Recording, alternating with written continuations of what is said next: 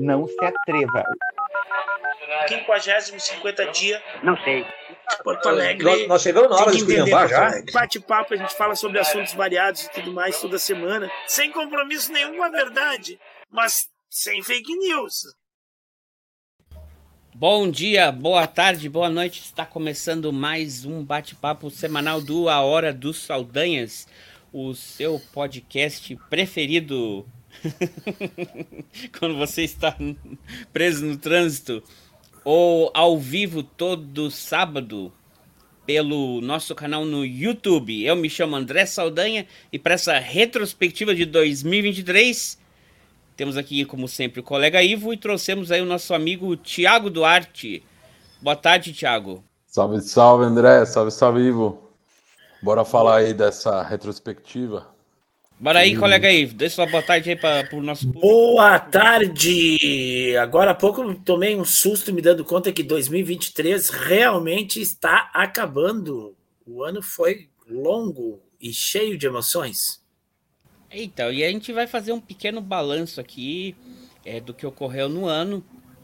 É, não é aquela retrospectiva né, padrão, sabe? Que a gente vai. É, a gente vai pelo campo da, da crítica política na base da ironia, né? Eu separei um quadro aqui que a gente ficou debatendo a semana inteira como é que a gente ia chamar essa premiação. Se chamava o prêmio burro do ano, prêmio. É, eleito burro do ano. É, o, o Thiago falou o, o prêmio obtuso, né? Prêmio obtuso. Vários outros aí no, que a gente tava. E a gente não chegou ainda a um. Uh, menos capacitado. Menos capacitado de, de inteligência. É, não sei se a gente arranca com esse ou vocês querem é, tocar algum tema principal. Troféu, joguei meu voto no lixo. Joguei. troféu. Troféu bateria. Seria mais a pena se tivesse pagado 20 centavos depois. Opa! é. Vocês querem começar com algum tema ou a gente começa jogando um videozinho aí pra. Joga um videozinho para esquentar, mas o Thiago é o convidado aqui neste canal. Quem manda é o convidado. A gente só buzina aqui. Hein, Thiago? Quer começar com um videozinho ou quer falar alguma coisa antes? Uma coisa rápida, então. Manda o bem. Ivo comentou que 2023 foi um ano longo, né? É, já que a gente vai falar de retrospectiva dos fatos políticos e tal. É, não sei se vocês têm essa mesma impressão, mas a mesma impressão que a gente teve de que foram quatro anos longos os que passaram. É, a desordem era tanta, a bagunça era tanta, o governo era tão ruim que um ano desse governo parece que já faz bastante tempo. Eu mesmo tenho a impressão que a gente nem teve outro governo, né? Tamanho já foram os avanços, o, a calmaria institucional no Brasil. É, e o que nós vamos retratar hoje aqui é justamente a qualidade da nossa oposição, né? Que é uma coisa assustadora. Mas acho que um ponto que é importante falar de oposição é não sei se nós, brasileiros, se a gente se acostumou mal ou se acostumou bem, mas desde a redemocratização, principalmente mais notadamente depois do, da entrada do Fernando Henrique no primeiro governo, as oposições eram fortes, né? E eu acho que todo governo que tem uma oposição forte uh, como contraponto é um governo que permite uma evolução melhor. Então, Fernando Henrique teve uma oposição forte, principalmente do PT, e por isso trouxe alguns avanços. Depois veio a era Lula, que ainda tinha uma oposição forte do antigo PSDB. É... E o que eu acho que o, o, o, Lula conseguiu dessa vez, em função do que a gente viveu, né, da, à beira do fascismo e tudo mais, foi que antes que essa oposição se formasse, ele trouxe a oposição para dentro do governo. Então, Geraldo Alckmin como vice é um talvez o caso clássico, que certamente seria alguém de oposição clássica, e outros personagens, né? É, e levando em conta que o Brasil praticamente não tem mais partidos políticos, né? Se a gente for analisar, o Brasil só tem um partido político de verdade, que é o PT, alguns começando a crescer, mas de oposição à esquerda, o Brasil não tem mais nenhum. Né? Virou apenas balcões de negócios e cargos e tal. Então acho que a grande sacada do Lula foi. Eu vi um, um tweet fazendo uma menção a um cientista político que é o Christian Lynch. Ele escreveu recentemente até um livro do como o, o populismo reacionário. Ele fala justamente de que aquele momento de redemocratização de 88, o Lula conseguiu encarnar aquele mesmo momento agora para a eleição de 2022, né? Foi resgatar tudo aquilo que estava indo por água abaixo em termos de instituição, em termos de Estado como um todo, e fazer o Brasil voltar a andar nos trilhos, principalmente no cenário internacional, né? Então, acho que era só essa primeira reflexão, já que tudo que a gente vai assistir aqui e reagir vai refletir a qualidade da nossa oposição de hoje. É, é vou aproveitar o gancho aí do Thiago para falar que é um momento assim bem complicado, porque na realidade, do ponto de vista democrático, né, de ter uma oposição, de ter um debate é, é, político é, qualificado, as oposições de ideias, né, ele ficou prejudicado, porque se alguém quer minimamente é, que alguém que faça política, né, de fato política, é, tem que estar alinhado com o governo, porque o que sobra fora do, do, do governo é o que a gente vai ver nos vídeos aí. É, é uma, uma coisa totalmente sem, sem sentido, despreparada é, e, e, tudo mais. Por exemplo, vou citar aqui, eu tenho, eu não, não, não sou partidário e não, não gosto, não, não, não, não acho legais as, as propostas, a ideia política, a, a, a as proposições do, do governo do meu estado, mas eu reconheço na figura do governador uma pessoa que tem condições de, de ocupar este cargo enquanto governador. Ele age como uma pessoa que está imbuída daquele cargo. E o que a gente tinha antes é, e, e e elegeu para o nosso Congresso na esteira da disputa uh, eleitoral passada, é um monte de gente que não tem a mínima condição é, é, de exercer é, nenhum mandato, né? Porque as pessoas não sabem nem o que estão fazendo ali, né? Vivem no mundo da, da, da é fantasia. O parlamento da história, né? É, é com certeza, não. História, com certeza. Vem, vem, vem, tipo assim, estão batendo recorde, né? Eu já achava que em 2014 a gente tinha o pior parlamento da história. E de lá para cá só piorou, né? Só piorou. Agora ele chega a ser é, é, é bizarro, patético. Tem figuras patéticas que se fantasiam para estar tá lá dentro. Não. Vai lá um videozinho. É, não, não, porque isso, isso da, da... A gente, eu comentei isso no episódio de novembro da com o Diego e o Djalma, que a, que a gente tem como a palavra é, conflito, né? Ou, ou, confronto como uma, uma palavra negativa. Mas é, no sentido da construtivo da democracia, ela é importante. Você não tem um conflito, você não tem avanço, você não tem contra o que tentar melhorar, contra o que se esforçar. Então, é, é faz parte da democracia ter uma oposição crítica e construtiva, né?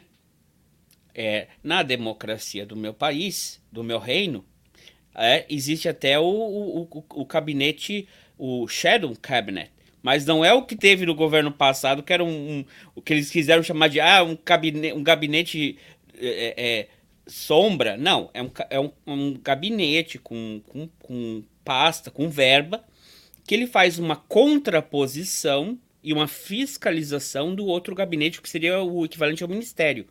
Então você vai ter o Ministério do Trabalho do governo e você vai ter um, Ministério do Trabalho da oposição, que, claro, não é que um vai mandar mais que o outro. Não vai ter dois ministérios para regular, mas aquele Ministério da Oposição, ele vai fiscalizar o Ministério da, do governo, da situação, e vai fazer proposições para melhorias. E o que a gente vê no Brasil é que é, é o show do horror. Porque o pessoal é contra qualquer proposta e, se, e tem essas comissão parlamentar que são apenas ficam chamando o ministro para fazerem recorte na internet e usam dinheiro público para viajar para fora para falar mal do Brasil e contra o interesse do Brasil. Então, quer dizer, não fazem nada trabalhando e ainda trabalham contra o país. Então, esse é o, esse é o grande problema do, do, do parlamento atual. É, e que algumas figuras aí vão, vão aparecer aqui no nesse, nesse pequeno corte. Tem muitos, tem muitos, não deu tempo de cortar todos. É, foram alguns aí que a gente debateu antes e que talvez chamaram mais atenção. A gente tem uns aí que às vezes se destacam pelo o erro de português, o erro de fala, né? É, uma pessoa que formação acadêmica de juiz deveria ter uma melhor escrita, mas a gente já sabe desde quando ele escreveu um processo lá atrás que já não era grandes coisas, né? Então não deu tempo desse entrar. E provavelmente daqui até o final do ano o pessoal vai se esforçar ao máximo para superar essa seleção aqui. Então vamos dar uma olhada o que que que, que tem que eu separei aqui para hoje. E agora para concluir, e agora só para ajudar aqui, já que a gente trata de informações, não, não acredito que tenha sido de mau gosto, talvez simplesmente não lembre, porque enfim, foram poucas as vezes. O senhor acabou de falar que não responde nenhum processo. No Jus Brasil diz que o senhor responde 277 processos. Mas são poucos, eu acredito que tem esquecido. O senhor falou que não sabia do que iria acontecer. Não né? recebeu avisos. Não recebeu nada disso. Tudo bem. Finalmente sobre outra lenda. Por favor, deputado. Eu acho que aqui, Comissão de Constituição e Justiça da Câmara, aqui é o parlamento brasileiro. O povo brasileiro que está nos assistindo. Pessoas estão nos assistindo. Um deputado da CCJ da Câmara dizer que pesquisou no Júri Brasil. Aí pegou ar, né? Dizer que pesquisou no Júri. De novo. Gente. Dizer que pesquisou no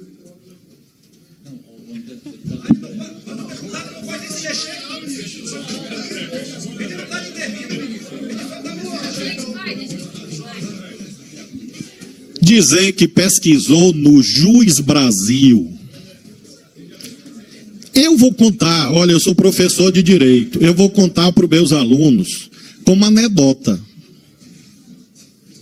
como piada. O senhor acaba de entrar no meu livro de memórias. O Juiz Brasil, deputado, quando bota o nome, quando bota o nome, não aparece os nomes de quem responde a processo. Aparece o nome de quem pediu direito de resposta na justiça. Aparece o nome de quem foi é, requerido num pedido de resposta. Aparece o nome de quem registrou a candidatura. Aparece o nome de quem prestou contas à Justiça Eleitoral. Aparece o nome de quem foi testemunha num processo. E a estas alturas, deputado, dizer com base no juiz Brasil que eu respondo a 277 processos. Essa risada do fundo não é editada, viu? Era alguém ali, e não sei, não acho que deve ser o Campelli. Era alguém que começou a rir e vazou no microfone, e que não aguentou. Se insere mais ou menos no mesmo continente mental de quem acha que a Terra é plana. Mais ou menos, mais ou menos. É um piadista. E claro que olhando nos seus olhos, eu vejo que o senhor sabe que a terra é redonda. Então, deputado, assim como o senhor sabe que a terra é redonda, nunca mais repita essa mentira, essa fake news dos 277. Deputado, eu estou lhe tratando com respeito. Que humilhação. Por favor, me trate com respeito, tá bom? O juiz Brasil é este registro. E por que, que eu peço ao senhor para nunca mais repetir isso? Porque o senhor está propagando uma mentira e o senhor fez um juramento. E se o senhor não honra o seu juramento, eu honro o meu. Então, se o senhor insistir nessa mentira, Não tem questão de ordem, não pode interromper, senhor presidente. Tem que ler, tem que ler o Código de Disciplina, tem que ler o regimento, tem que ler a Constituição. Não sabe quem pesquisar no Dias Brasil quer pedir questão de ordem, senhor presidente. 74. Não tem questão de ordem. Qual o artigo? Qual o artigo para levantar questão?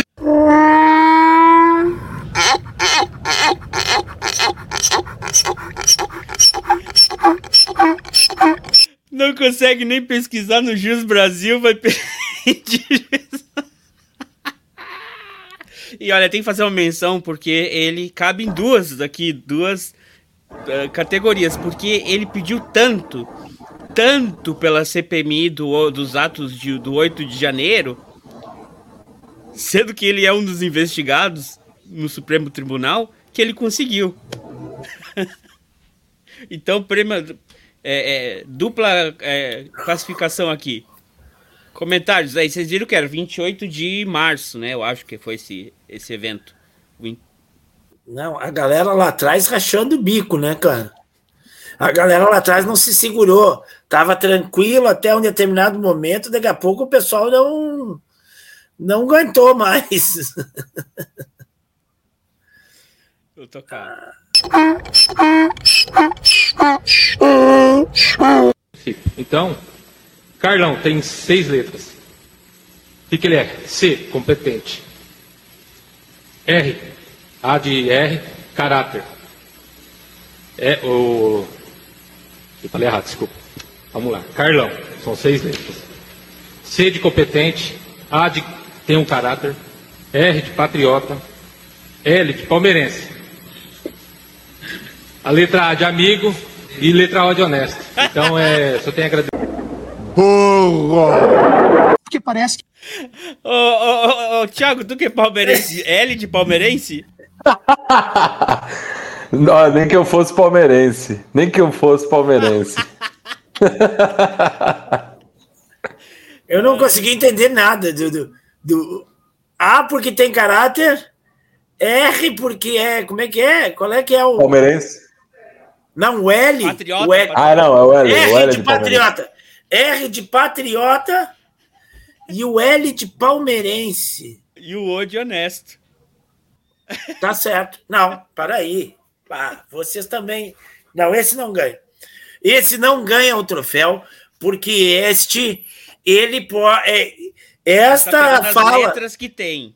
Esta fala cai num concurso de lógica. Porque as letras não são as iniciais. Vejam bem. e São o O de honesto cai na última letra da palavra honesto. Termina com O, assim como patriota tá no meio, o R está no meio do patriota e o e o L de palmeirense, ele está deslocado, né? Porque o cara essa lógica dele se inverteu, porque Não o L tem está na lógica, primeira sílaba. Porque o C ele falou C de caráter. O A de caráter. C de competente, foi o único que ele acertou. competente, É. Comentou. O A de caráter. A de caráter, é a segunda, tá bem. Patri. Ah, o patriota, o R tá na terceira, mas o palmeirense Patriota tá- deveria estar na quarta, né? Patriota tá na, tá na, na, na quarta. O R tá na quarta. Ah, é verdade. E o palmeirense, então, aí ele, ele errou na lógica. Então nós podemos dizer assim que ele errou foi na lógica. Ele quis fazer um problema de lógica, mas não, não conseguiu. O O de honesto ficou lá no fim, foi a última letra, tá na última letra da palavra honesto. Vamos. Muito bem. E aí, como. Aí também vamos ver aqui, não só no âmbito político, a gente viu deputados, a gente viu um vereador, agora a gente vai ver um juiz defendendo um caso, né? Os casos. Avisando que, para quem não Advogado. conhece aqui, Advogado. a gente tem um episódio com o Thiago e com o Diego. A gente, logo que teve, é, assim que passou o 8 de janeiro, a gente debatendo se aqui, onde é que enquadrava como terrorismo ou como vandalismo. Então, é, na descrição do episódio vai estar aí essa participação do Thiago e outras também. E a gente está segurando para fazer assim, um apanhado de, da CPMI, da CPI, lá para quando completar um ano dos atos, ano que vem. Mas esse aqui chamou atenção porque começou já o julgamento de, desses, desses depredadores aí e o, um advogado fazendo defesa no Supremo Tribunal. Pode repetir a palavra, colega? A palavra é depedraram. Depredaram? Depredaram. Tinha falado tão, tinha falado, tinha falado tão bonitinho, colega. Depredadores. É, Depredaram. É que... Depredadores. Ah, tá. Não, porque eu sei de uma pessoa que não consegue. Min, fala, Min fala correto. É, eu imaginei que se falava correto. E, e é uma pessoa que quase, quase honrou o nome do prêmio.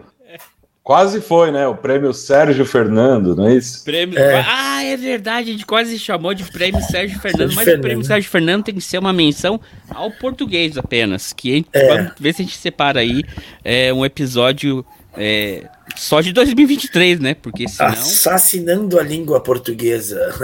Vamos lá. Estão sendo usados como. Diz o pequeno príncipe: os fins justificam os meios e podemos passar por cima de todos. Maquiavel, os fins justificam os meios. É patético e medíocre.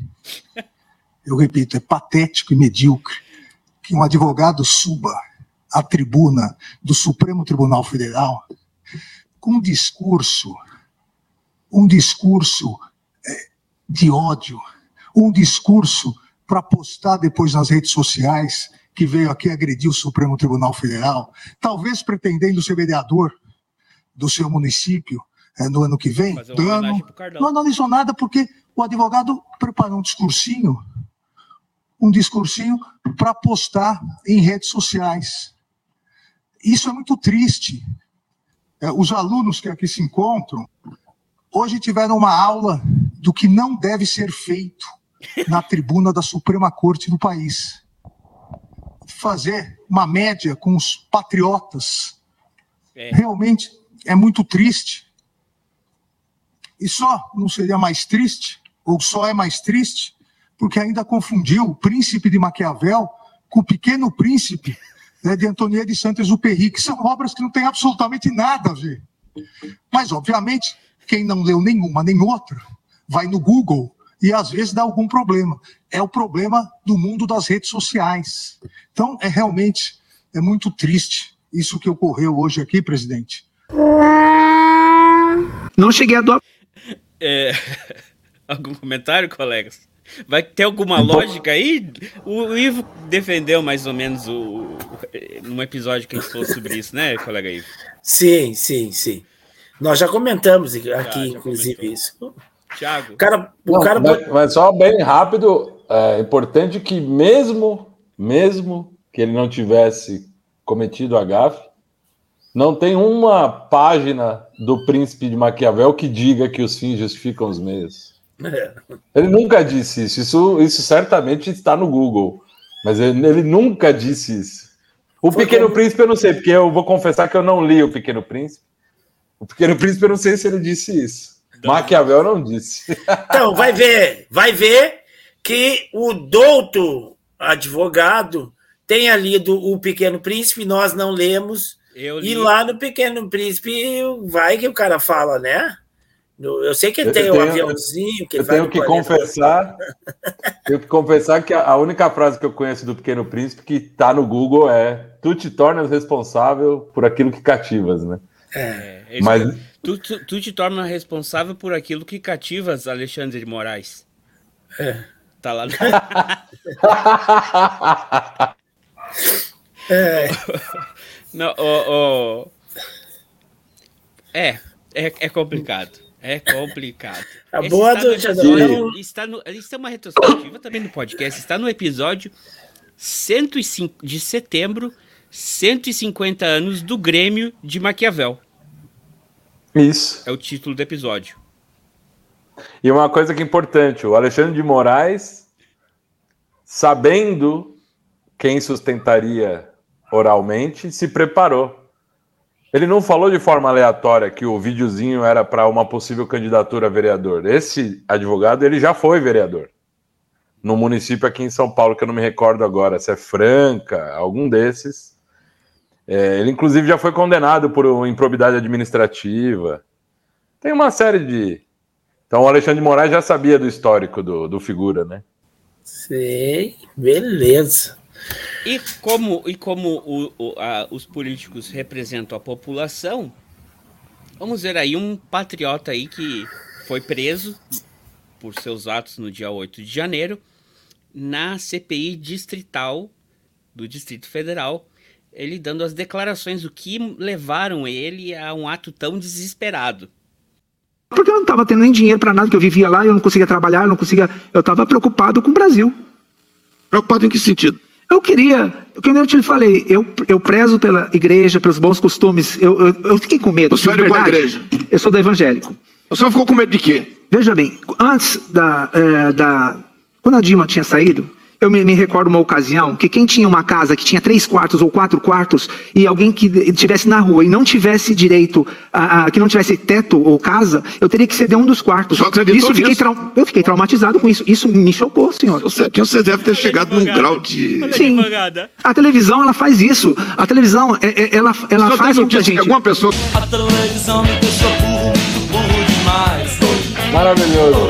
Maravilhoso. Ela, ela faz com que a gente. alguma pessoa que, que tomaram e invadiram o quarto dele para tirar ele de casa? Como, senhor? O senhor está dizendo que ficou com medo de ter que entregar um quarto da sua casa. Você tem notícia de alguma pessoa que teve que sair? Não, porque a Dilma saiu. Não, o senhor ah. tem notícia disso?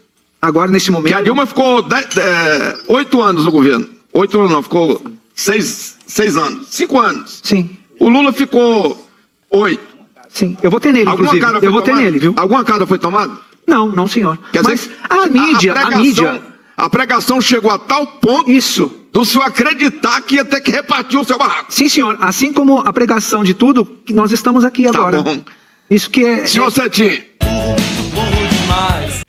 Oh, e esse ainda tem, nesse dia ainda tem outras pérolas dele, como mas você assinou essa declaração aqui? Ele falou, pois é, mas é que quando eu assinei a declaração, senhor, o, o, o, o deputado nota que eu estou usando óculos agora. Eu estava sem os óculos. A Chico falou assim: escuta, quando, quando você assina, o, o delegado lê para você antes. Tava surdo também.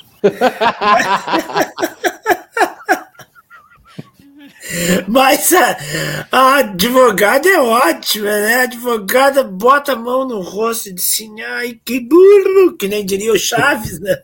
Assim, putz, é difícil ganhar dinheiro no Brasil trabalhando. Ela deve ter pensado. Ela deve ter pensado isso. Pô, tô tentando fazer um trabalho honesto aqui, mas não dá, né? Ai, que loucura. concluir, essa é mais recente. Esse o governador do, do Amazonas, reeleito governador do Amazonas, e por incrível que pareça, com tudo que aconteceu em Manaus durante a pandemia é, e no Amazonas, ele conseguiu se reeleger. Uh, e uh, o que, que ele estava, que ele ia propor durante a COP 28, né, que é, é, que é mais ou menos como se a reunião dos dos veganos fosse tratada dentro de uma churrascaria, mas não vamos entrar nesse tópico aqui ah, muito sensível. Mas vamos ver o que, que ele se propunha a fazer quando ele chegasse lá na COP28. Com a Amazon, que é uma, uma grande empresa uh, do, do, Jeff Bezos, com o objetivo de fechar parceria. A Amazon usa o nome do Amazonas, usa o nome da Amazônia. Quanto é que a gente ganha por isso? A gente quer saber. Esse é um dos questionamentos que a gente vai fazer lá na COP. Muito obrigado, governador do Amazonas, Wilson Lima. Burro, burro, burro.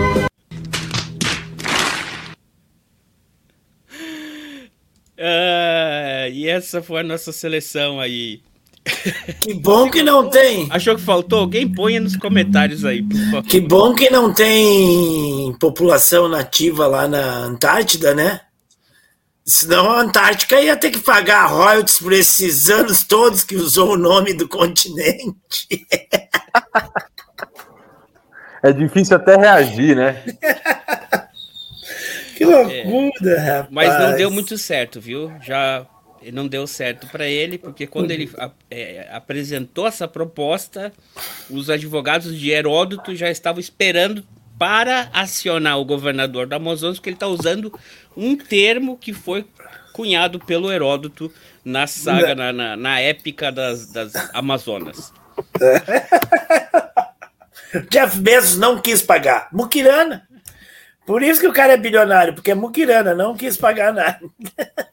Deu uma Amazon Prime para ele. O uh, que, que, vocês acham? Podia, né? O, o, Jeff Bezos podia, assim, só de palhaçada, dizer: Ah, eu vou te dar um, uma, uma, um Amazon Prime aí para ti, sem cobrar nada aí, vitalício, que nem a Netflix fez com, o Cenoura Bravanel lá. Uma coisa é, é importante aqui. No primeiro vídeo do Flávio Dino, né? O Lula indicou agora o Flávio Dino para ministro do STF, e aí ah, o gado todo, os bolsonaristas e tal, estão lá. Como? Que absurdo! No fundo, no fundo, eles deram graças a Deus. Porque eles não vão mais precisar convocar o Flávio Dino como ministro da Justiça para falar, porque esse que o André colocou foi a primeira reunião primeira convocação que ele participou, tem uma infinidade. Tem uma com aquele senador Marcos Duval, que ele fala dos Vingadores. Então, assim, o Flávio Dino tem um festival, tem um festival de, de como constranger pessoas despreparadas, despreparadas, para dizer o mínimo. Então, no fundo, agora eles vão ficar livres disso, né? Ou não, né? Porque agora Pode Flávio... Ser. Pode ser que ele convoque eles lá para fazer uma visitinha. E como a gente sabe que eles não vão conseguir contratar um advogado decente, vai ser pior. Mas ainda bem, mas ainda bem que tem o Silvio Almeida, né? O Silvio Almeida que merece toda a nossa homenagem, que talvez seja o grande intelectual brasileiro da atualidade, né? E o Flávio Dino ainda consegue ter um, um jogo mais de uma característica mais de humor. Ele, ele consegue ser mais bem-humorado. O Silvio Almeida ele vem e acaba com as pessoas com a, o intelecto mesmo, né? Sim. Tem um, teve uma semana passada da forma que, que eles pediram o impeachment dele, né, como ministro da, dos direitos humanos. E aí ele constrangeu, ele falou: essa peça é vergonhosa. Porque a, a peça foi endereçada ao Arthur Lira, Sendo que se você pede impeachment de um ministro, você tem que endereçar ao presidente do Supremo e não ao presidente do Congresso, né? Então, coisas básicas que estão na Constituição, não precisa ser um deputado para saber disso, nem formado em direito, é só ler. Se não me engano, é no artigo 103, inciso 2, talvez, parágrafo 2 fala sobre isso. Então, não é nenhum mistério assim, nossa, que difícil. Então, é, eles não cansam de ser constrangidos, né? Então, essa tarefa sobrou para o Silvio Almeida. Enquanto o Silvio Você, Almeida for ministro, é... ele que vai ter que constranger. Uh, Tiago, tu não tem uma suspeita de quem pode, possa ter redigido essa, essa proposta aí de impeachment? Porque o que ele falou é que é o seguinte: quando vão dizer, diz, ah, crime de responsabilidade, quando vão dizer qual é o crime, acaba o documento, né?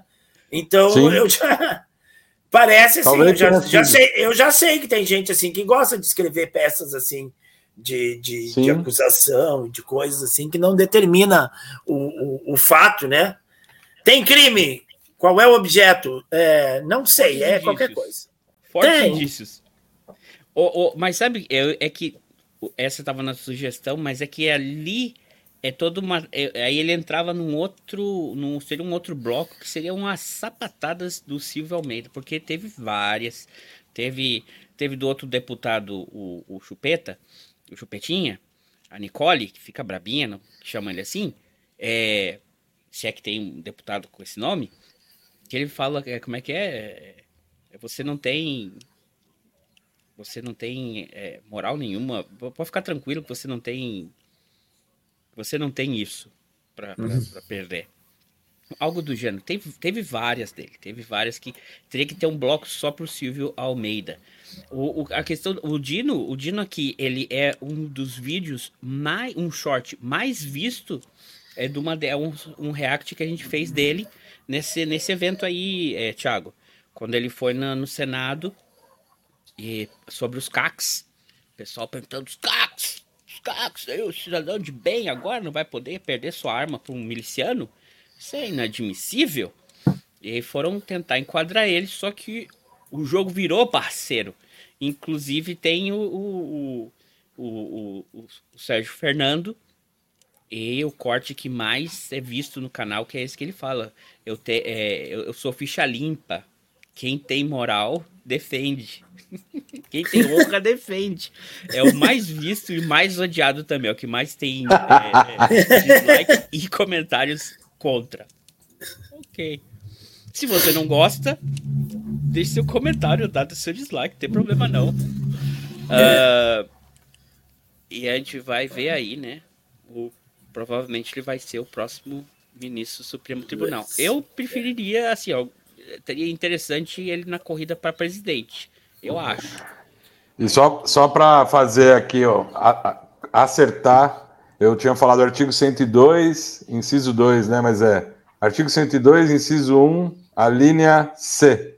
Compete ao Supremo Tribunal Federal processar e julgar originariamente nas infrações penais comuns e nos crimes de responsabilidade os ministros de Estado, os comandantes da Marinha, do Exército, da Aeronáutica, os membros do Congresso Nacional, seus próprios ministros e o PGR. Então, quer dizer.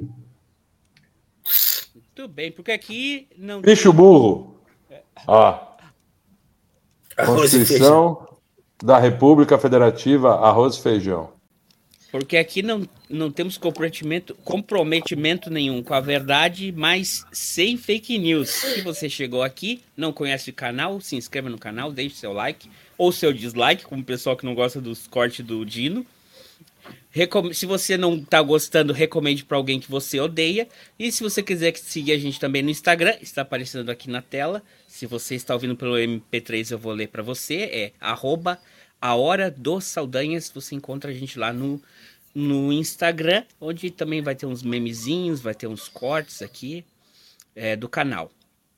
Coleguinhas, e, e, e, o papel da mídia nesse ano? O que vocês acham? A mídia foi. Também a gente falou, ó, a gente não tem oposição, a oposição, essa oposição é, nem, é nem cirandeira, né? É mais crecheira, parece um, um, uma creche de crianças com problemas é, de comportamento e social, né? não se adequam ali ao ambiente que eles estão. E, e o, que, o papel da mídia, que seria estar tá reportando as coisas, ou seria também estar tá questionando, como é que vocês acham que se comportou esse ano? Vocês acham que eles deram uma, uma pausa pro Lula, ou eles se reportaram bem, ou segue a mesma coisa? O que, que, o que vocês levantam aí da mídia em 2023? 30 segundos. Ou mais. Vai lá, Ivo. Vai lá, Ivo. Ah, eu não, eu não sei. Eu não sei. É, é, em dados momentos, parece que eu, eu sinto assim um, um, um, uns ares que, que já senti antes, assim, sabe? De querer eu acho que ela não entra nessa nessa ela poderia ser mais incisiva em mostrar isso assim ó. Não não, não existe comparação certo?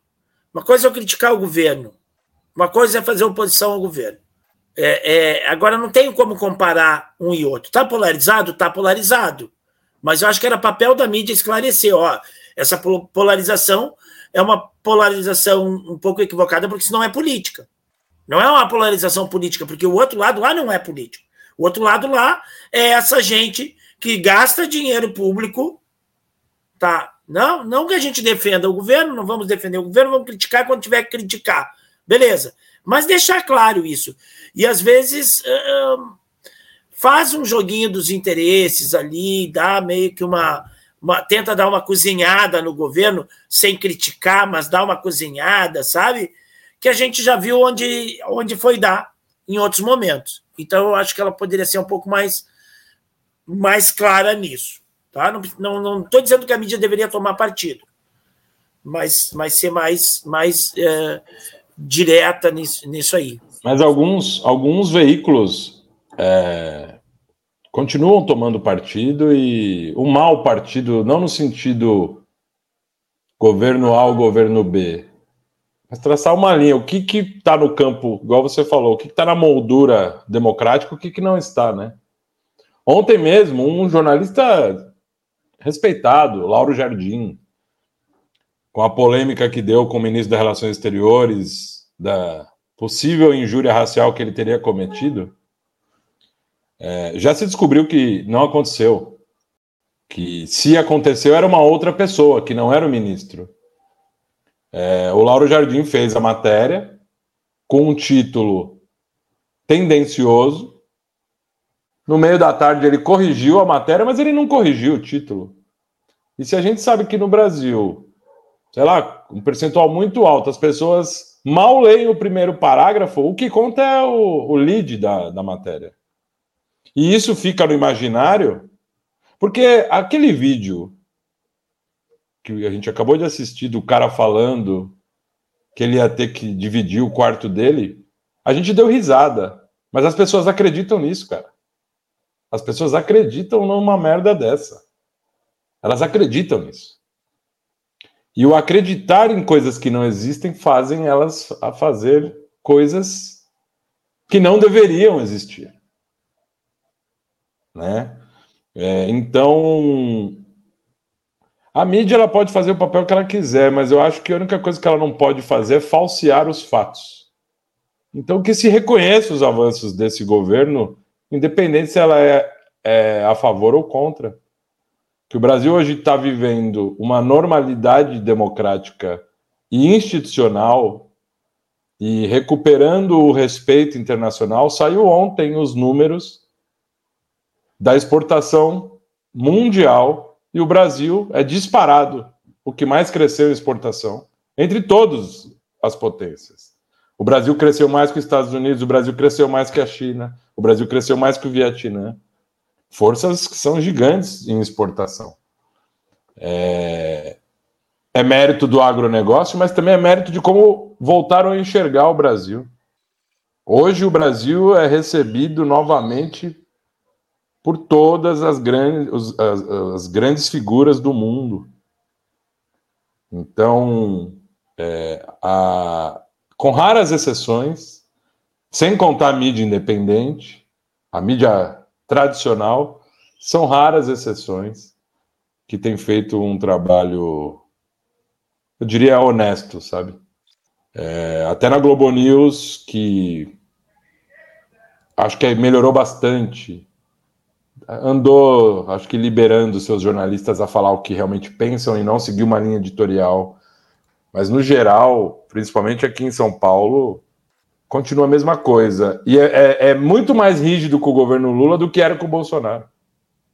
Muito mais. Muito mais. O que é bom, mas é o que o Ivo falou.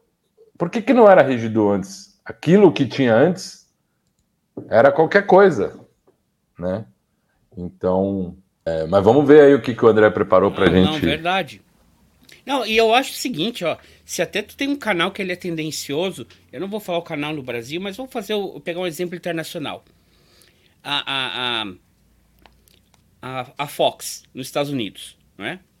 Você sabe que ela é republicana e ela é de direita, extrema direita. É? Então você já sabe. Eu vou deixar de ver uma notícia, às vezes eu vou querer ver uma notícia por ali, mas eu já sei o viés que está vindo, sabe? Então eu entendo, eu consigo ter o meu filtro. Né? É, a CNN, ela é uma, um, uma pró, ela, ela é um centrão nos Estados Unidos. Ela é bem um centrão. E é o centrão reacinha, né? Tem, tem essa. Então, você vai tendo as mídias, você vai entendendo mas, sabe, eu assisto muito a, é, é, a France 24, né? Que ela é francesa, ela já tem uma tendência mais assim a direitos humanos, um, um, pezinho de esquerda, mas centro-esquerda, sabe? Então, às vezes que eu vejo que eles puxam para um lado que eu sei que está sendo é uma pauta, né? É, de, então, você saber, eu acho que é o seguinte: se você sabe as cores, você já sabe como a, a, a, é regular o teu filtro, né? Agora, se, a, se tem essa. Eu tô aqui, tô lá, tô aqui, tô lá. Ou é, tu é 100% neutro, ou tu mostra o teu lado de uma vez. Aí tem um canal aqui que ele tá com esse pezinho, ah, um pé no inferno e um pé no céu, e não se define muito ainda. O que tá. é, é meio irritante. Apesar de que eu é, gosto muito do Eu gosto muito do de manhã, quando eu chego aqui no trabalho, eu assisto a CNN, a CNN, Perdão, a CNN Brasil é, tem uma tem uma âncora que ela é gaúcha, ela é de Canoas, muito linda, inteligente, gremista também, claro, né, como deveria ser. E ela é muito bem-humorada, eu gosto do, do, do, programa dela de manhã. Uh, mas é, tem um pessoal aí na CNN que ele... Eu fiz um corte aqui da Raquel Landim, porque eu acho que se você está entrevistando alguém, especialmente se é ao vivo, é, se querer lacrar em cima da pessoa ao vivo ou bater boca, fica feio. Eu, eu, eu, eu separei três cortes aqui dela desse ano, tá? Vamos dar uma olhada a perguntar isso para o senhor, em que ele diz né, que queria F o Moro. Mas a minha dúvida é o seguinte: o senhor diz então que havia uma armação entre o. Só para só contextualizar aqui, isso foi lá em. Quando o Lula deu uma entrevista para o canal dele, o 247, falando que como ele era chateado com, com o pessoal da Lava Jato. E na mesma semana saiu uma investigação que estava sendo feita do PCC, é que o PCC estava né, planejando sequestrar ou atacar promotores, juízes e o ex-juiz Sérgio Moro. E aí foram chamar o, ao vivo o ministro Paulo Pimenta. E essa parte da, da entrevista é, já tinha de, desgastado a simpatia entre ele e as pessoas que estão entrevistando ele, que é a Raquel Landim e o, o garoto bonitão aí que, que foi chutado para fora da CNN, ou sei lá o que aconteceu com ele. Então, é, ele, é, ele já foi chutado da Jovem Pan, agora da CNN. É. Então, as coisas já não estavam muito bem. E ali a Raquel começou a provocar mais ainda o ministro. Eu não concordo a forma como ele responde ela, mas é que as coisas aqui já estavam. já tinham chegado num nível, sabe? Então vamos ver. Moro e a juíza é o que o senhor está dizendo quando o senhor mostra essa, essa linha do tempo para o senhor. Só que a investigação, a, a operação, ela nunca é, é, ela nunca é colocada na rua só pela juíza. Você tem uma série de policiais federais envolvidos, Ministério Público envolvido.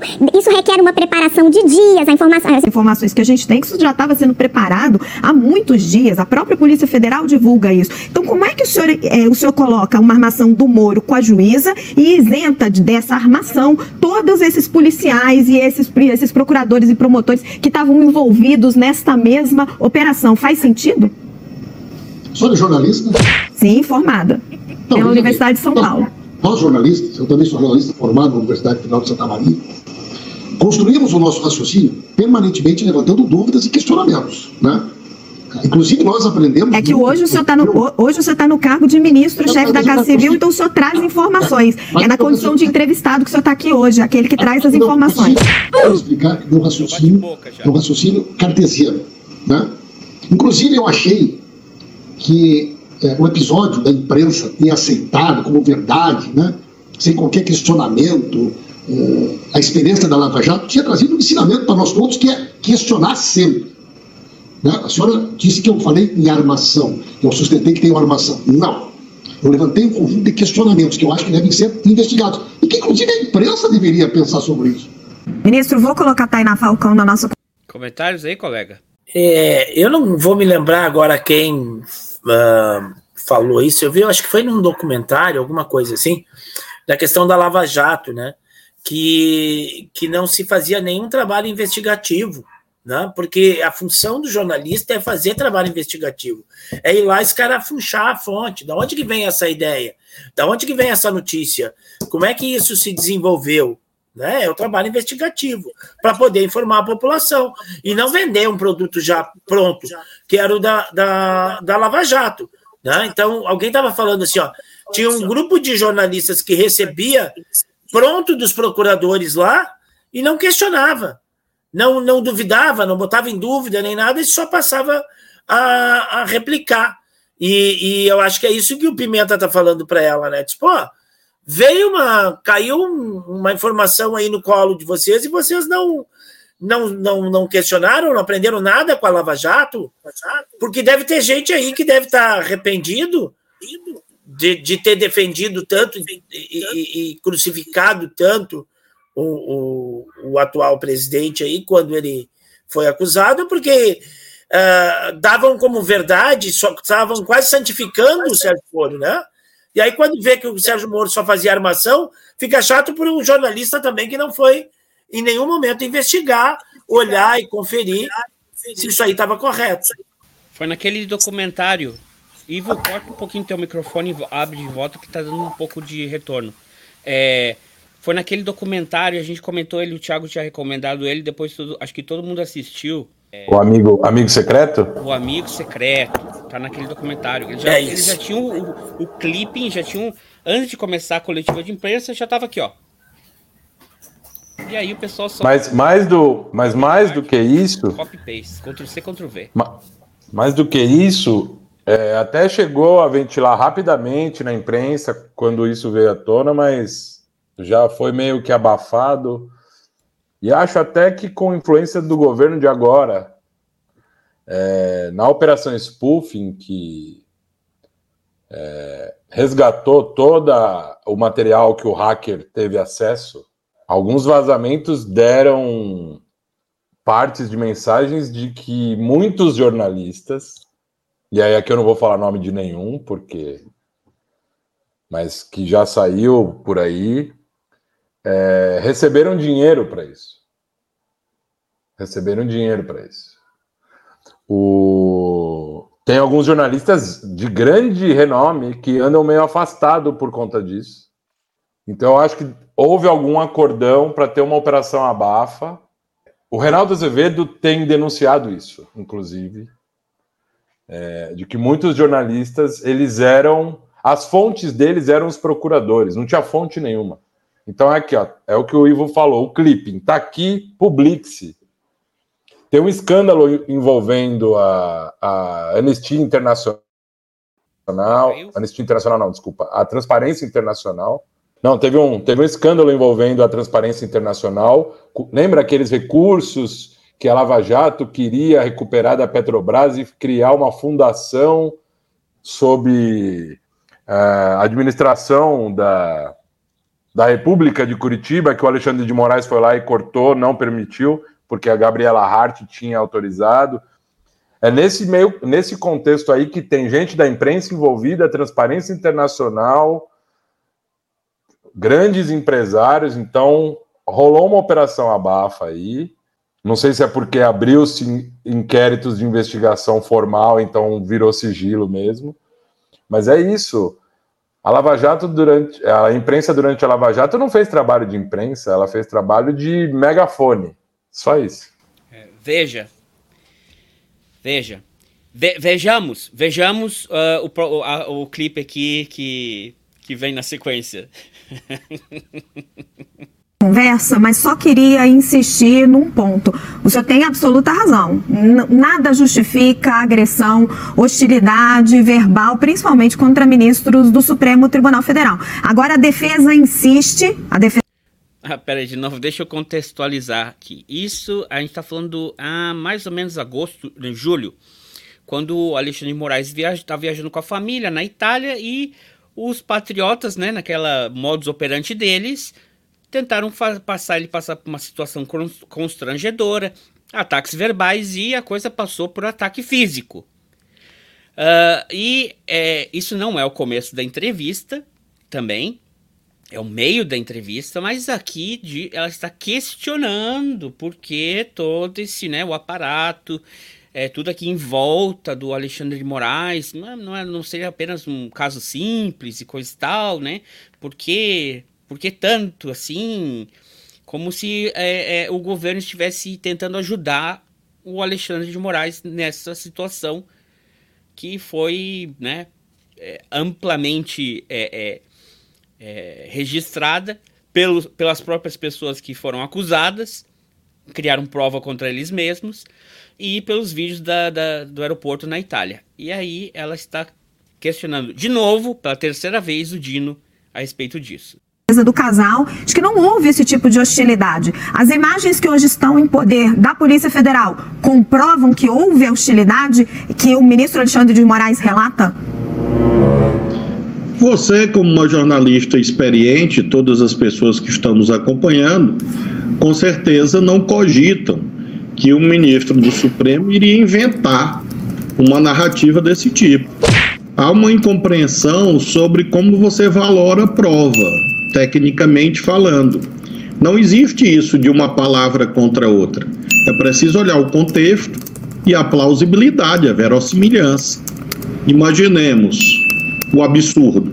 O ministro Alexandre está com sua família caminhando no aeroporto e vê uma família qualquer e resolve agredir verbalmente essa família. Isso, isso é ridículo, isso é risível. Obviamente, isto é, tudo está sendo levado ao inquérito policial e haverá uma, uma apreciação técnica pelo Poder Judiciário, pelo Ministério Público antes, mas é preciso que as coisas tenham lógica, porque senão você banaliza esse tipo de ocorrência e acaba estimulando uma cultura de ódio. Então é preciso ter seriedade na análise dos fatos. É claro que todas as pessoas têm que ser ouvidas, mas evidentemente nós temos a convicção de que a verdade tecnicamente vai emergir e se configurar nos autos. Tainá.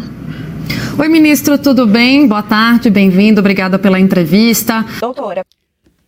Então, na verdade, todas as todos os adjetivos que ele estava dando ali, ele, ele, é muito esperto, ele é muito. Ele estava direcionando para ela, né? É risível, é, é, é a, a, verdade que está aparecendo, quem, quem, quem está investigando a verdade, ou seja, é, o papel da, da, da mídia aqui que a gente está debatendo, né? É, é tu investigar, tu fazer as perguntas é uma coisa. Agora, quando tu faz uma, uma pergunta tendenciosa, já querendo mostrar tua opinião, que é o seguinte: não deveriam estar tá investigando, protegendo, ou será que não é ele que está errado também? Quando já estava, assim, sabe, entrando na ondinha de vamos pegar no pé do, do Alexandre de Moraes. E aí chega num ponto que realmente irrita, né? Só que é aquela coisa, se eles não pegam uma pessoa que, que saiba responder, isso fica um corte, ou fica passando de novo e começa a virar uma verdade. Como é o que vai ser agora da, da, Dama do Tráfico. Antes, alguém quer comentar tem... coisa? Não, isso que você falou tem a, a, a aquela tentativa de ficar criando armadilhas para ver se o entrevistado cai na armadilha, né? E aí, voltando naquilo que o Ivo estava falando do papel da imprensa nesse processo todo, a gente tem visto recentemente, hoje, o, o senador que era juiz, ele não precisa de muitas armadilhas para ele cair em todas, né? Mas quando ele era juiz, a imprensa só faltava é, cobrir de ouro e pérolas era tudo, eram entrevistas completamente armadas, roteirizadas para que não tivesse esse tipo de coisa. Porque vamos combinar, né? Um sujeito dessa natureza ter tido status de herói no Brasil, eu acho que o Brasil tem heróis muito mais simples, mas de muito mais valor do que esse tipo, né? Verdade. Queriam Teve... cobrir ele de ouro e para quem não fala inglês, isso se chama Golden Shower. é, teve uma que eu acho que não deu certo o roteiro, que o cara perguntou para ele o que, que ele estava lendo. E ele disse que gostava de ler biografia. A biografia de quem? É, aí ele não soube dizer. Foi no, era foi no Bial, né? Foi no Bial. Foi no Bial é. Não combinaram Puta com o Bial. Que pariu, cara. Eu não me lembro. Qual livro que você está lendo? Eu não me lembro. E qual foi o último que você leu? Eu também não, eu me, não lembro. me lembro. Aí o, Bial, aí o Bial falou: faz tanto tempo assim. não, não, eu leitou tempo. Não, ah, agora uma coisa aqui, tem que falar. Peraí, que tem que, tem que destacar isso aqui. Tiago, no seu prim... segunda participação, no... a gente teve uma conversa no episódio que seguiu o episódio dos Brizola. anos do Brizola, foi o episódio Desmoronando Desmoronando. E que tu e o engenheiro Zini falaram sobre o livro do. Do, do, do Moro. Do Moro. E eu falei assim: peraí, mas tudo isso aí tá no livro dele? é, é, é basicamente uma confissão redigida e publicada? Falou, é, é isso aí. tá lá no livro. E olha que interessante, ele está sendo é, investigado, né? E, e, teve uma audiência no TRE, TSE, como é que é? Em TRE. Paraná? Tribunal. TRE. É. E o juiz, o juiz de acusação, levou essa biografia. Aí o repórter perguntou: oh, o senhor é fã dele? Vai pedir um autógrafo? Ele não. Eu quero aproveitar esse livro aqui e vou fazer umas perguntas para ele que ele mesmo escreveu no livro. Olha que hora dos sozinhos da vanguarda. Vamos seguir aqui. Ah, próximo para dar o contexto, né? Esse aqui é mais recente. É toda aquela história de que a esposa, é, isso é fato, né? A esposa de um traficante no, do, do Amazonas, né? O estado que a, a Amazon tá vilapindiando aí. É, é, esteve num, num, evento sobre direitos humanos dos, das pessoas encarceradas, bibi bababá, e teve todo, se criou esse, esse alcunha de a dama do tráfico, né? que foi a alcunha dada pela Estadão, o jornal Estado de São Paulo, correto? E a mídia já, opa, gosta de um nomezinho, gosta de um apelido, gosta de um bait click, um clickbait e já adotaram também. E aí estavam perguntando para a advogada da OB que estava a cargo de, dessa comissão que mandou um representante do Estado por que, que a pessoa tinha participado. E ela estava respondendo. Só que vamos ver que vai, como é que vai desenrolar a coisa aqui.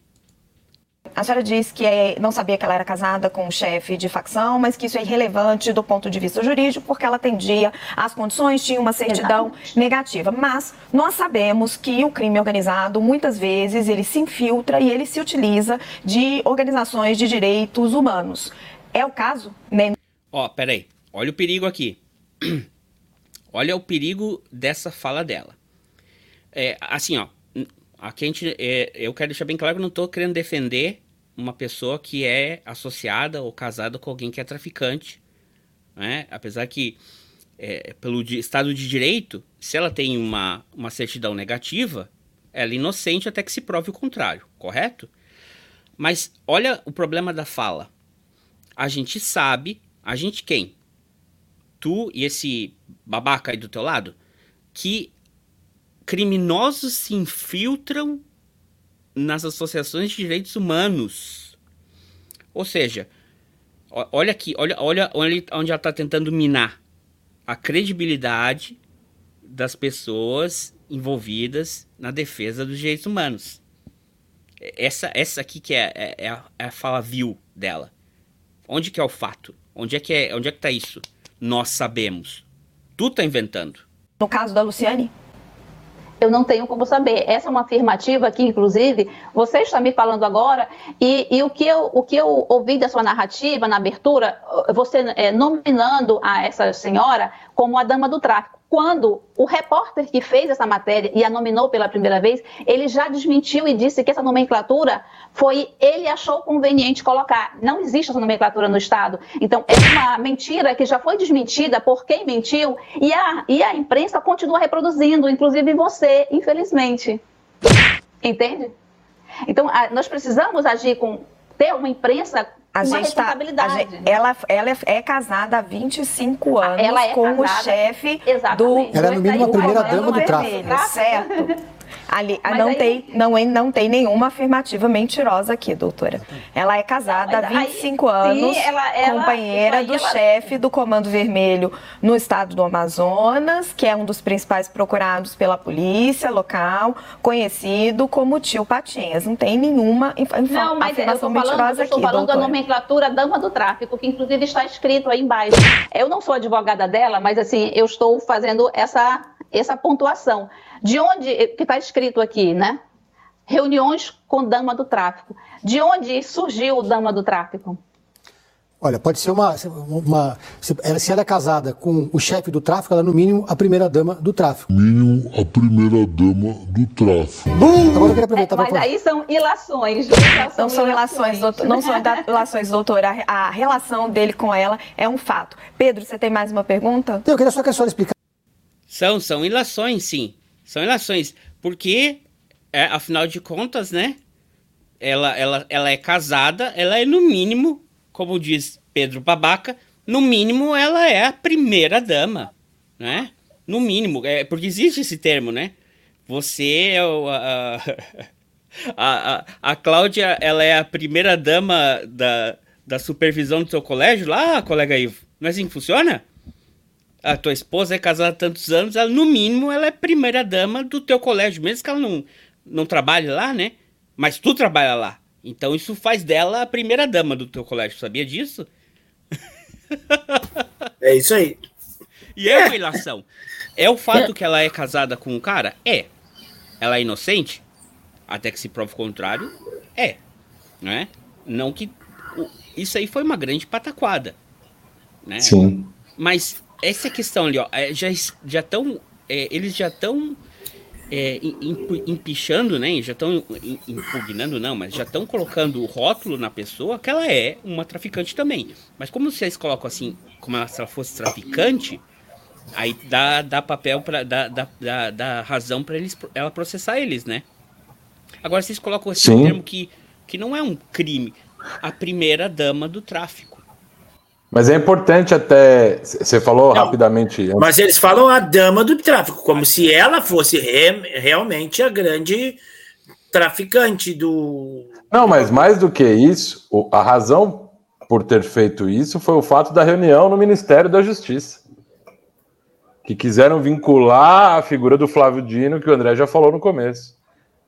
Como se o Flávio Dino tivesse recebido ela. Ele não recebeu as pessoas que fizeram essa reunião foram afastadas, inclusive. E foi uma matéria, como o André falou no começo, foi uma matéria que apareceu no Estadão completamente tendenciosa, que foi desmentida no dia seguinte. Não, Teve um direito eu... de resposta publicado. Eu, eu, penso sempre assim: quando um jornal, uma, um, qualquer veículo, uma, uma revista, uma televisão publica um direito de resposta, é porque a falta foi muito grave. Né? Não é, ah, não, ele conseguiu um direito de resposta. Não, é porque é muito grave o que foi feito antes, né? Não, e, e eu acho assim, ó, quando eu falei antes, né, de sentir ares na imprensa que eu já senti em outros momentos, é isso, né? É você alimentar, botar lenha numa fogueira ali, que na realidade não interessa a ninguém que ela cresça. Né? Tu tem uma, uma, uma, parte da população que é que foi iludida, enganada por, por discurso de ódio, por fake news, certo? E aí tu pegar e alimentar, quando a gente se livra disso, tu pegar e alimentar de novo essa fogueira, dar uma sopradinha nessa fogueira, tu entende? E, e ficar repercutindo isso, né? no mínimo um jornalista inteligente e tudo mais, e parasse para pensar e dizer assim, a mulher foi lá indicada pelo governo do estado dentro de uma comissão, porque ela representava uma determinada ONG. Tá?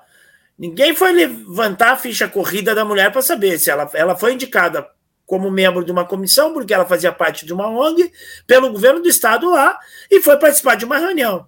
É, não é que se puxar Sobre... dela, né? Não, e, e o tema é. Negativo, negativa. É. Ela e apresentou o... uma certidão negativa. É. Ou seja, ela não tem ficha. E o tema. Não, ela, depois ela foi condenada, mas ela foi de, condenada depois. Hum. Mas e o tema era pertinente, porque se tu vai tratar sobre condições carcerárias de, de, de, de, de, de quem está preso, é óbvio que de repente em alguma dessas comissões vai ter parente de quem está preso. Essa é a ideia. É ter, então, é ter parente de quem está preso. A pessoa vai lá, ela, ela tem direito de, de, de peticionar, peticionar, ela tem direito de, de, de né? Ah, não, ela é parente de alguém, ela jamais pode entrar em nenhum órgão do governo. Não, para aí. Certo? Mas isso aí não é o caso. A pessoa participou de uma reunião indicada pelo governo dela lá, do estado dela lá. E o pessoal que contratou para trabalhar no seu gabinete enquanto ministro de, de Direitos Humanos, Família e não sei o quê, gente que tinha a ficha completamente suja e depois disse com a maior cara, tipo, ah, mas a gente não sabia que ele era assim. E não foi um caso, foi mais de um caso. No mesmo ministério. No com mesmo condecora... Mais do que isso, condecorados, é, policiais reformados do Rio de Janeiro, condecorados e exaltados por fazerem parte de milícia. Exato. É, é, é, é e que matador... hoje estão presos, presos em função do assassinato da Marielle. Exato. Matador que estava preso e recebeu medalha de honra dentro da cadeia, que depois foi defendido no Congresso Nacional, que teve os familiares empregados em gabinete de, de deputado. Né? O pessoal revogou isso aí dele, viu? Aí, tipo assim. Já tiraram isso aí dele, viu? É. É, assim. isso e mais outras coisas também. É verdade.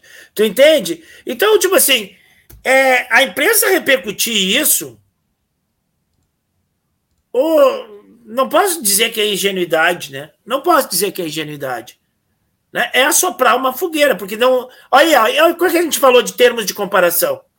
Amigo, alguém vai lá e participou de uma reunião lá, aí tu quer botar o ministro, o ministro nem estava nem na reunião. Foi com uma secretaria lá, foi uma outra coisa. A pessoa simplesmente entrou lá e participou de uma reunião, tirou uma ou duas fotos. E como alguém disse, esse negócio, de, o próprio ministro disse, esse negócio de tirar foto é bem complicado, né? Porque todo mundo visita a gente, todo dia tem um monte de gente visitando lá, e todo mundo sempre tira foto. E o negócio de tirar foto é complicado, porque tem gente que tem foto com, com um miliciano aí, com, com, com um criminoso, né? Ou, ou, a pessoa vai tirar foto e, e em vez de tirar, tirar foto e, e, faz uma. fala uma bobeirinha, né? É.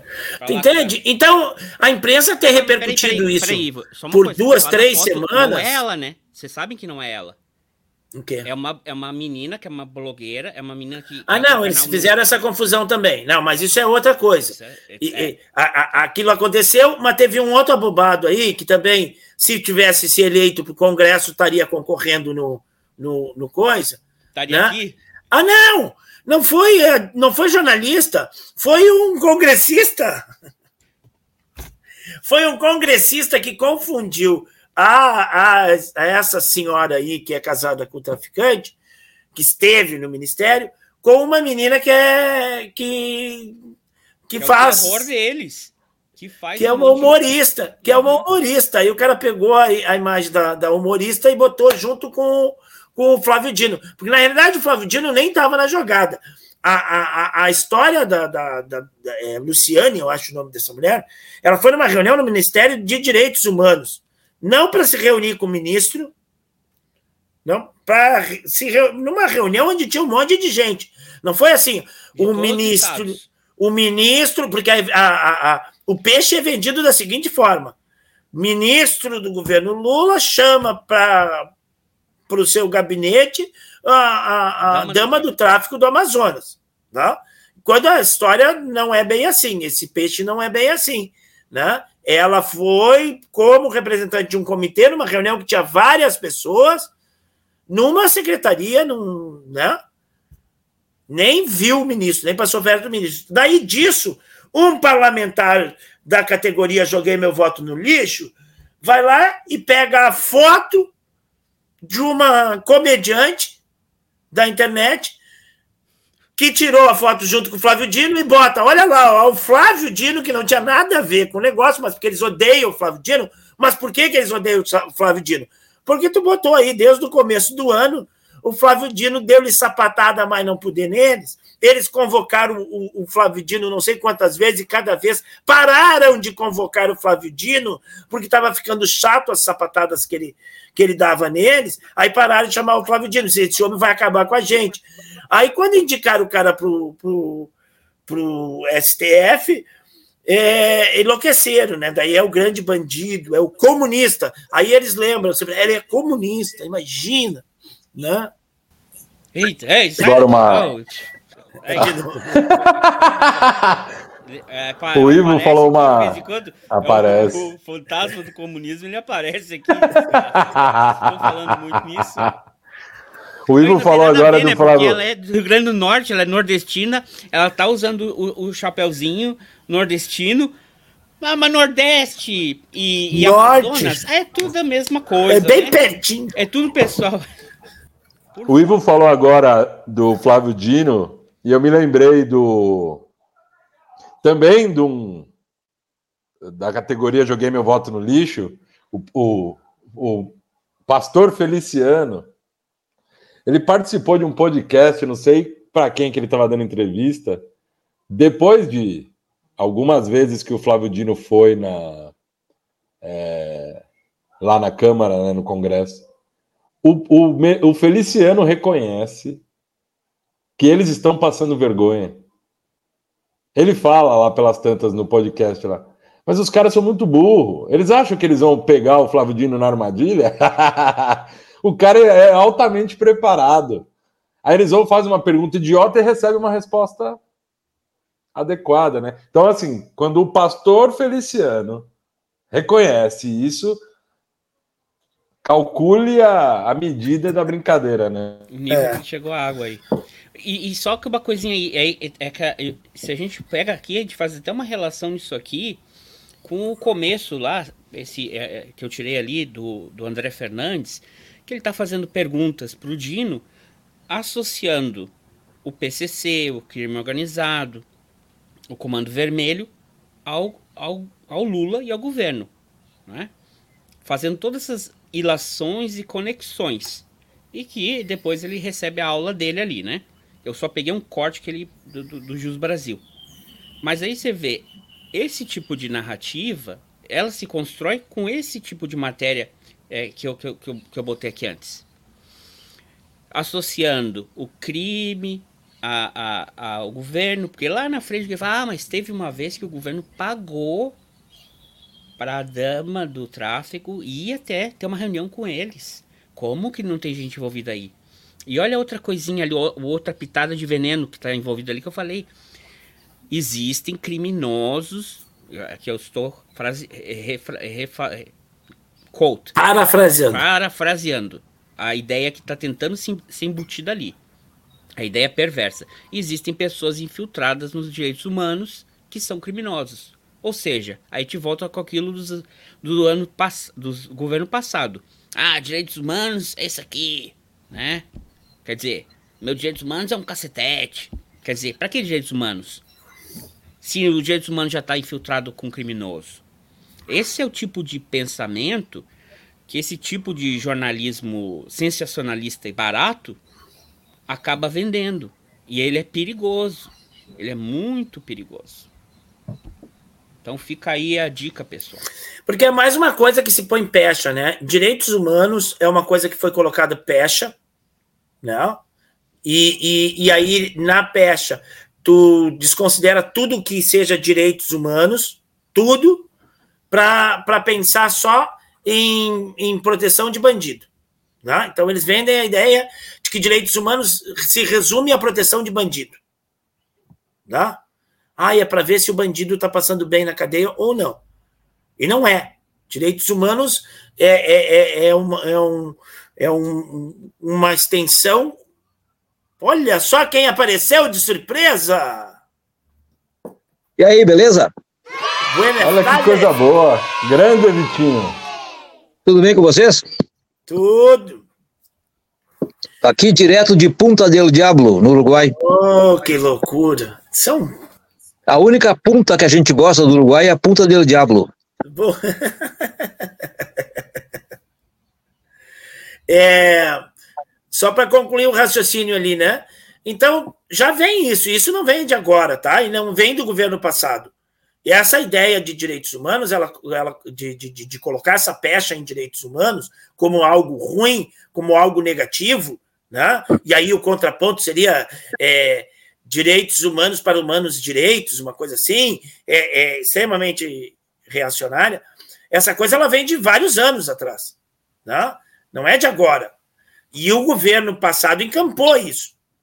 E aí, realmente, a fala da jornalista ali, ela é muito uh, uh, mau caráter nesse sentido.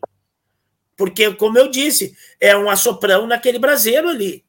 Né? É, é, é reerguer essa ideia, é relançar essa ideia. E no momento em que o, o, o ministro de Direitos Humanos, como o Tiago bem falou, que é um dos maiores intelectuais do Brasil, é severamente atacado o tempo inteiro. Muito bem, isso aí, Vitinho. Você Buenas. tá aí diretamente de, de, de, de do, do Uruguai aí, nosso correspondente internacional. É, tá, eu posso até trazer esse tema aqui, já que tu entrou aqui. É, o que que parece aqui, ó? É, vamos falar aqui sobre. vamos, vamos, falar sobre a, a posse do, do Milley. Aí, tu já ouviu falar no Mujica Milley? Ainda bem que eu não tinha ouvido falar ainda. Ele está aí aparecendo na sua tela. Que barbaridade! Quem é que inventou isso, tia? Lembro que tu tá mudo, Ivo? coleguinhas. Isso não é o nosso bate-papo, não, viu? Está ao vivo aqui. Ah, eu não quero atrapalhar a conversa. cheguei atrasado aqui. Pode, ir, pode chegar, só não fala palavrão. No universo paralelo, esse aí seria o Mujica de extrema direita. Barbaridade. Ou que sacanagem com o Mujica fizeram, gente. tá que parecido? Vocês acham que tá parecido? Barbaridade. Tá solto o cara que fez essa charge aí? Liberdade de expressão. O, o, o, que nos conta daí, Vitinho? Olha, e talvez nada muito relacionado ao tema da, da live de hoje. A gente está aqui de, de, meio que descansando fim de semana. Hoje estivemos no, no, no, Parque Santa Teresa, que é muito bonito. Então, essa praia aqui, Punta del Diablo, é muito bacana aqui no Uruguai. Ela é, assim, meio que alternativa, né? Uma praia pequena, bacana. Nós tá, a gente estava agora no centrinho, lá na beira do mar, tá um vento fantástico, não dá nem para pensar em entrar no mar. Os uruguaios entram de qualquer jeito, né? Mas, uh, mas a gente não, tá um vento enorme lá. Tomamos alguma coisa na beira do, na beira do mar e viemos para casa aqui dar uma descansada antes de sair para comer alguma coisa. Mas tá uma beleza, que eu não quero atrapalhar a conversa aí de vocês, ah, que pelo que eu vi tá uma boa. Uma, uma praia alternativa, você tá falando Uruguai, praia alternativa é o quê? O pessoal vai para Olha, muito pouca coisa a gente viu nesse desse tema aqui, né? Aqui no Uruguai, você sabe que o Pepe Mujica não só é, descriminalizou o uso de maconha, como ele praticamente estatizou a maconha, né?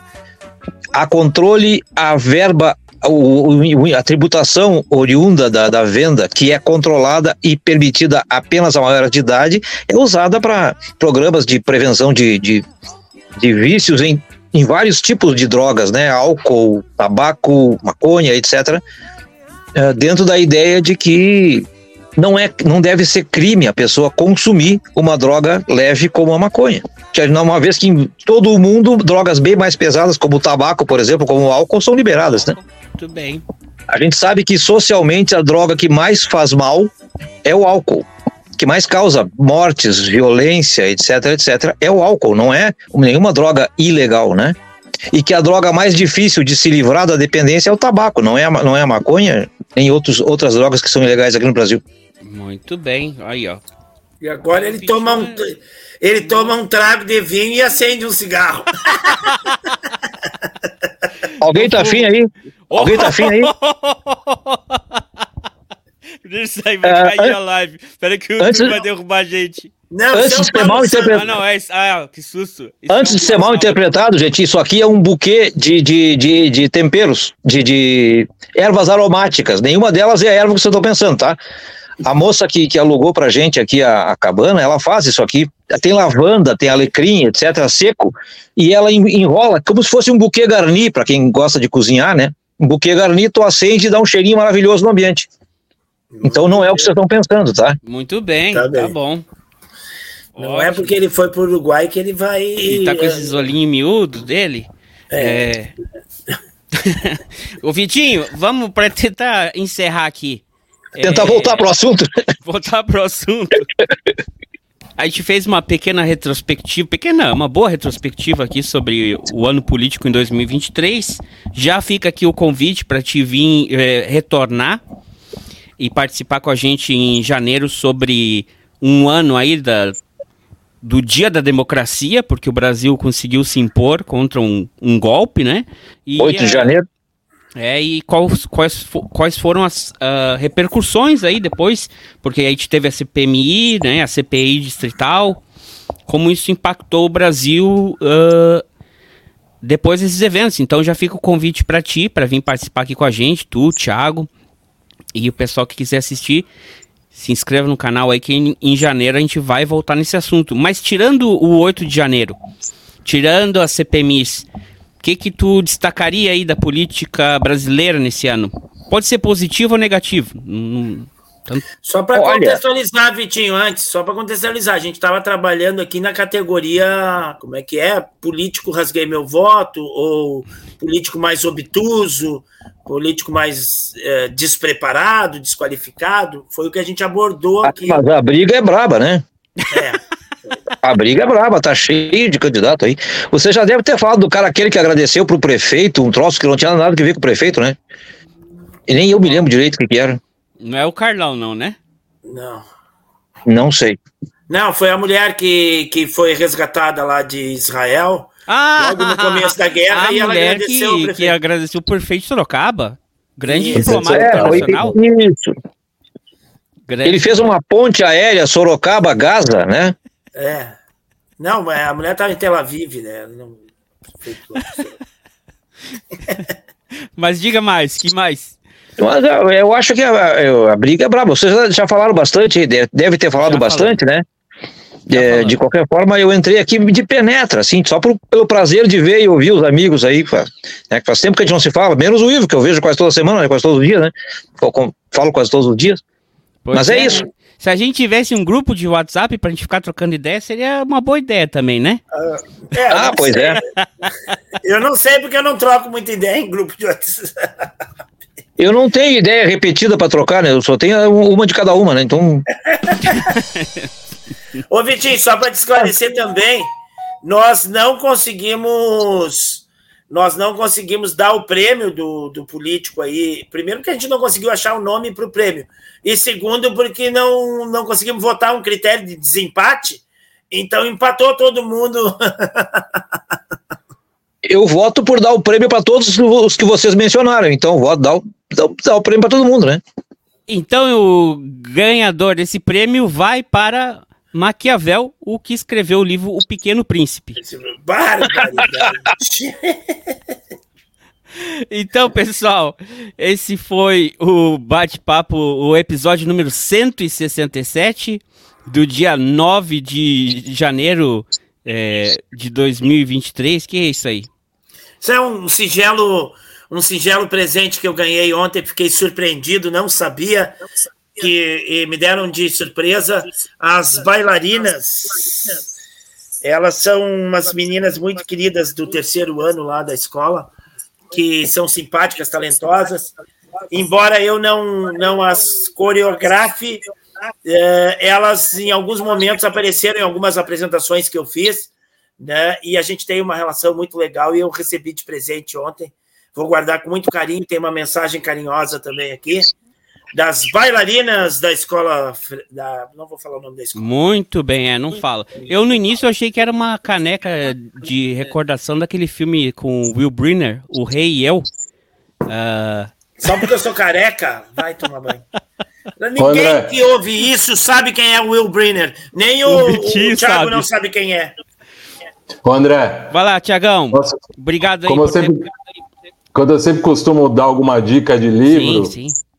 É, e aí, por co- coincidência, eu estou lendo um agora que tem a ver com o tema que a gente estava falando hoje, né? Mas no sentido oposto, e vai também em homenagem ao Ivo, que é professor, a Cláudia, que é professora, ó. O Mestre Ignorante, Cinco Lições sobre a Emancipação Intelectual, de Jacques Rancière. Baita livro. Muito bem, essa foi a dica cultural do Thiago. Thiago, muito obrigado por ter, tu ter participado. É, a gente sabe que tua agenda é complicada por causa da faculdade, do trabalho, mas é sempre muito bom ter tu aqui com a gente.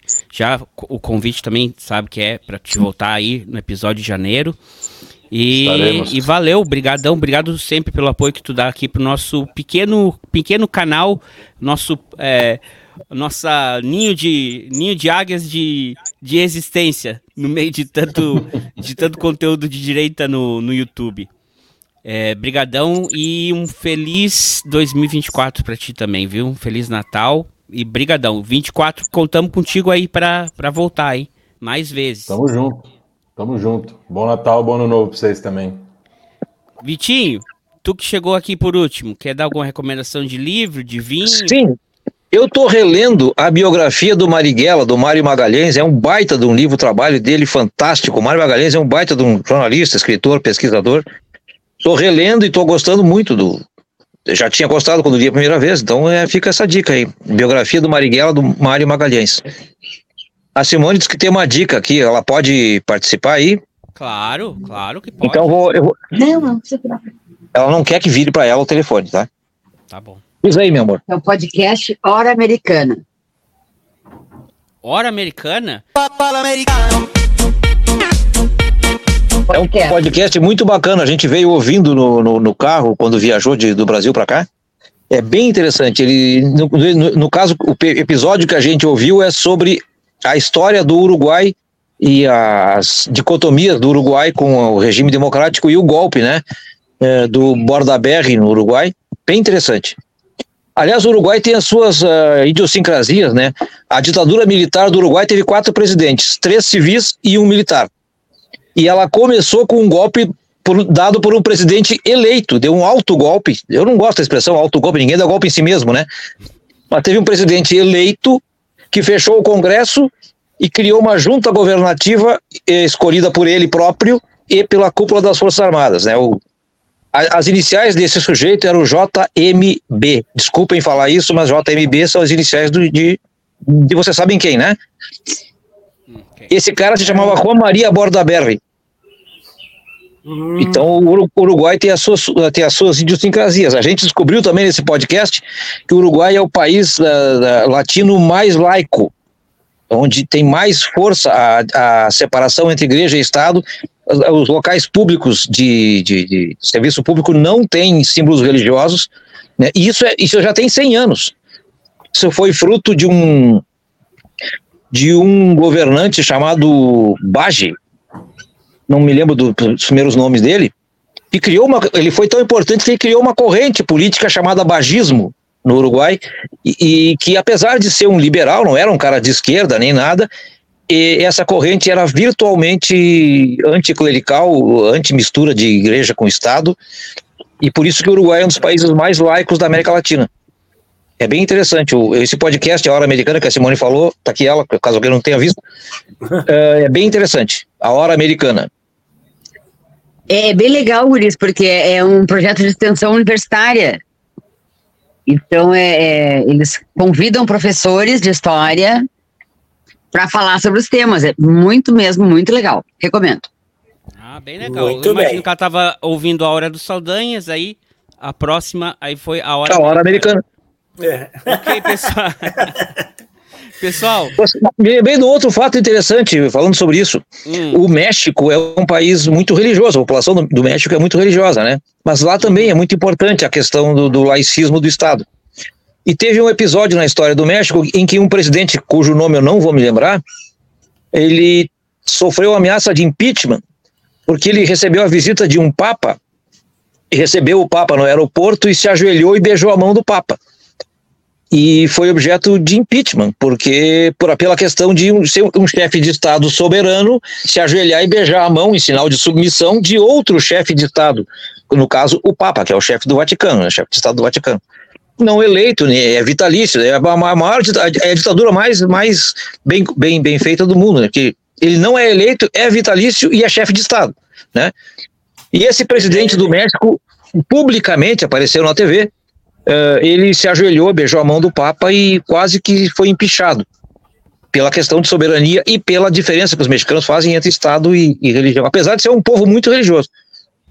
Muito bem, então aqui o Vitinho entrou introduzindo muita cultura para a gente aqui no final do episódio e fica aí também aquela aquela pergunta, né? O que, que parece um presidente que odeia um papa do seu próprio país e venera a Margaret Thatcher? um presidente argentino de extrema direita. Parece isso. Abraço, pessoal. Até semana abraço. que vem. Tchau, tchau. Valeu, pessoal. Grande abraço. Tchau.